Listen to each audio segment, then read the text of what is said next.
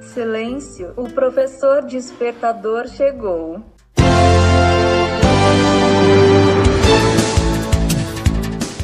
Olá, eu sou o professor Diante Vasconcelos e estou aqui para mais um podcast.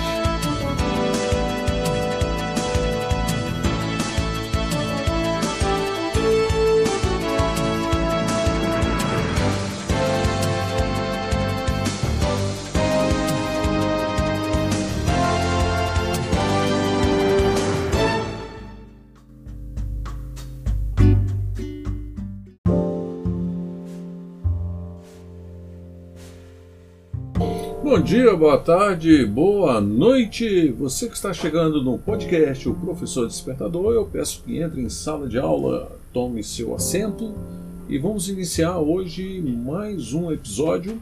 E o episódio dessa semana é autossabotagem. Muita cobrança? Você já se perguntou por que às vezes nosso pensamento briga com o nosso eu? Por que alguns estudantes e profissionais estão sempre lutando contra si mesmo? Por que pensamos o que não queremos e ainda por cima vivemos esses momentos? E quanto fracasso vem antes do sucesso? Eu sei, são muitas perguntas, mas você já deve, em algum momento, ter vivenciado coisas desse tipo. Algumas vezes, e para algumas pessoas, é mais frequente do que imaginamos. Não queremos viver dessa forma mas vivemos. Somos assim. Então o que fazer? Eis a questão. Devemos começar por menos cobranças, muitas metas, muitos objetivos. É errado ter cobranças, metas e objetivos? De forma alguma. Mas para algumas pessoas o fato de cobrança extrapola e atinge a autocobrança. As metas e objetivos são massacrantes e absurdas que ninguém conseguirá alcançar. Devemos começar por entender a autossabotagem. A autossabotagem é mais comum do que imaginamos e queremos. E a autossabotagem, na maioria das vezes, é silenciosa. Uma vez instaurada, ela se manifesta de forma generalizada, atingindo a vida profissional e a vida do estudante e a vida do indivíduo. Vamos lá então. Tentamos entender um pouco desse fenômeno não desejado e não muito menos querido por nós. A autossabotagem tem um grande significado com diversos comportamentos que, nos, que nós mesmos vamos criando, dificultando as coisas e assim nos impede de conseguirmos alcançar nossos objetivos. Não conseguimos realizar nada, nenhum projeto, sonhos, etc. A autossabotagem inicia com pensamentos negativos. Inconscientemente, vamos agindo no sentido contrário às nossas vontades e ou obrigações.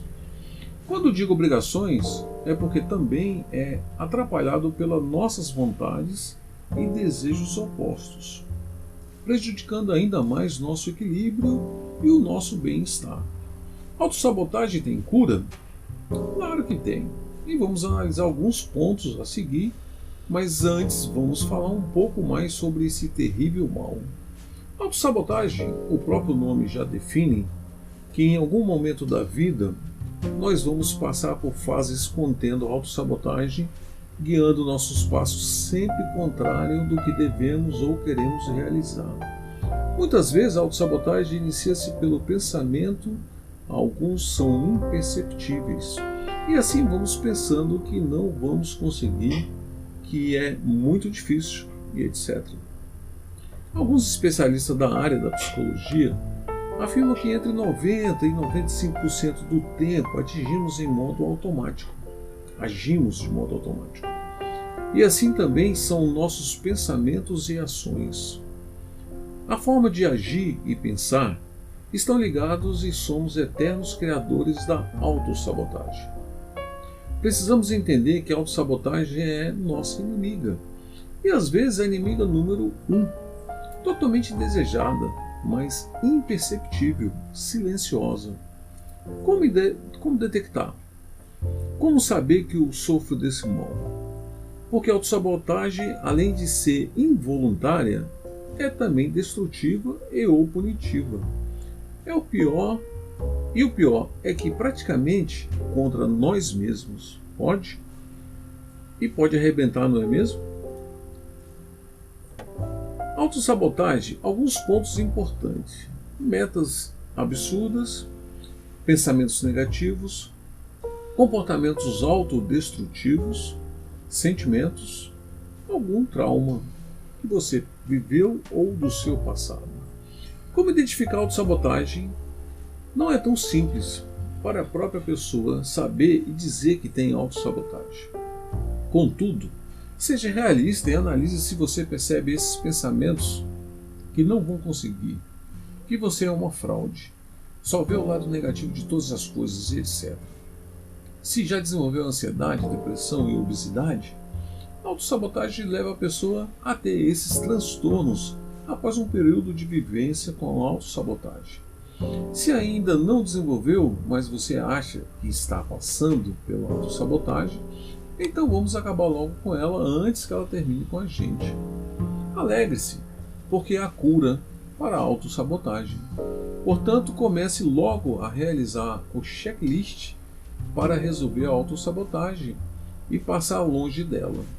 Lembre-se que você é humano e com isso vai errar, vai cair, vai ser demitido, vai reprovar, vai se molhar na chuva, mas vai aprender que se errar, vai poder fazer novamente para acertar. Se cair, vai levantar. Se for demitido, vai procurar novas oportunidades e novos horizontes. Se reprovar, faz a recuperação porque você vai passar. Se não passar, faz a repescagem. E se você se molhar, é só se secar. Onde está o entendimento disso tudo? É o conhecimento que você é humano e os humanos erram muito. Só que temos sempre oportunidades para acertos e reparos. Não somos máquinas, mas humanos. Faça assim, ou pelo menos tente. 1. Um, vê sempre o lado positivo das coisas, mesmo sabendo que é impossível. 2. Não tenha medo de nada, muito menos de errar. 3. Não adia tarefas importantes, mesmo que sejam simples demais. 4. Não insista em ser autossuficiente. 5. Não se compare a ninguém, as pessoas são diferentes e isso é muito legal. 6.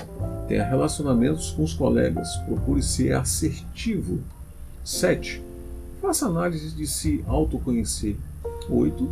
Pense e analise se está indo pelo caminho certo. Os pensamentos são seus e por isso você pode encontrá-los conforme deve ser. Não caia em armadilhas da mente. Não esqueça o mais importante: tenha sempre fé em Deus. Autossabotagem foi uma reportagem vinculada na nossa revista Carreiras TI do mês de junho de 2021. Eu achei importante é, ler na íntegra para vocês a reportagem. Quem quiser pode acessar o site https dois barra barra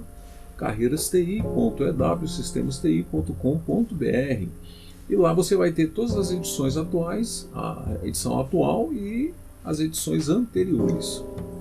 Fique com Deus e até o próximo podcast.